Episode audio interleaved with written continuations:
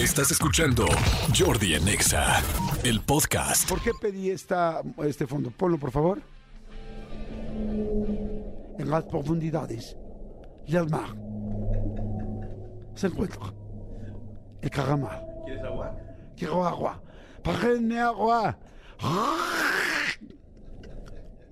No, no es cierto. ¿Qué hubieran hecho si en Titanic Leonardo DiCaprio, Jack le enseña a Rose así de, no, mira, se escupe así. Jálalo, jálalo, o sea, mira, pero, pero jala la flema, jala la flema que se vaya así hasta atrás, hasta atrás de la garganta. Y ya cuando la sientas así, bien aguada, pero que sientas que ya pasa un cierto nivel, cuando ya pasa el nivel de la garganta, ahí es cuando ya la puedes sacar.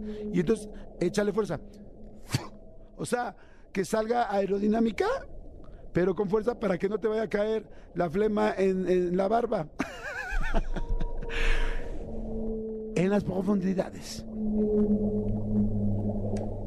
del mar de Cortés, el acuario del mundo, donde todas las especies se reúnen, ahí fue donde Jordi Rosado quiso en algún momento ser, sí, ser biólogo marino.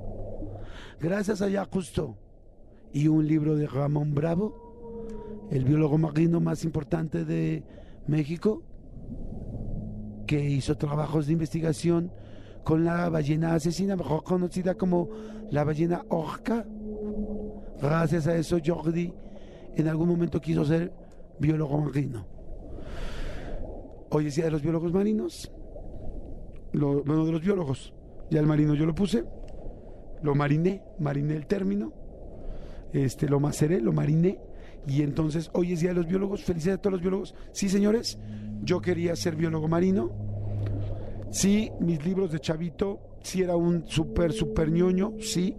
Mis libros de chavito eran libros del mar, libros de Cousteau, efectivamente, libros de National Geographic de los peces, pero descubrí, más bien, el momento en que entré a mi primera clase de biología en primero de secundaria, ahí valió madre. Ahí valió, porque me di cuenta que la biología tenía otras cosas que ver. Me empezaron a explicar de células, de citoplasmas, de núcleo, de caídas y de ay, clase de biología, ven a mí en este momento, ¿no? Que era el núcleo, el citoplasma, el protoplasma, el de afuera, este, ay, no, malditos, este, membrana, ayúdame, membrana del saber, ayúdame, ¿no? El asunto es que cuando vi la primera clase de biología, dije, no manches, ¿qué es esto?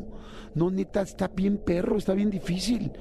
Y entonces ahí me di cuenta que a mí lo único que me gustaba de la biología era los programas de Jacques Cousteau y cuando iba a, en esa época, eh, iba, íbamos a SeaWorld, que era este, pues, parque acuático en Estados Unidos. Y entonces yo decía, quiero ser entrenador de orcas. O sea, lo que yo quería era ser entrenador de delfines. No quería aprender biología, no quería apre- aprender de células, no quería saber qué fregados era la fotosíntesis y cómo sé cuáles eran sus etapas.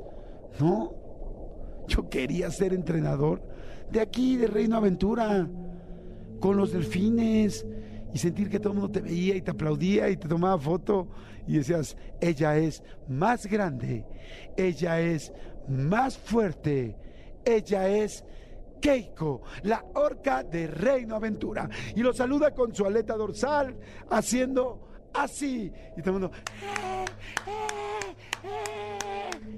Yo quería hacer eso. Y como no conseguí ese puesto, me metieron de fotógrafo y de botarga a Reino Aventura. Pero, esto es cierto, ¿eh? esto es real, real.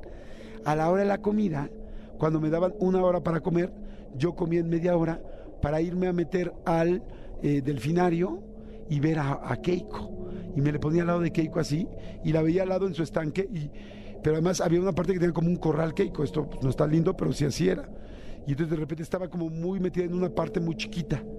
Y entonces la tenía al lado. Entonces yo iba solito, porque a esa hora estaban comiendo también los entrenadores del delfinario, y nada más veía así a la, a la orca, de mí.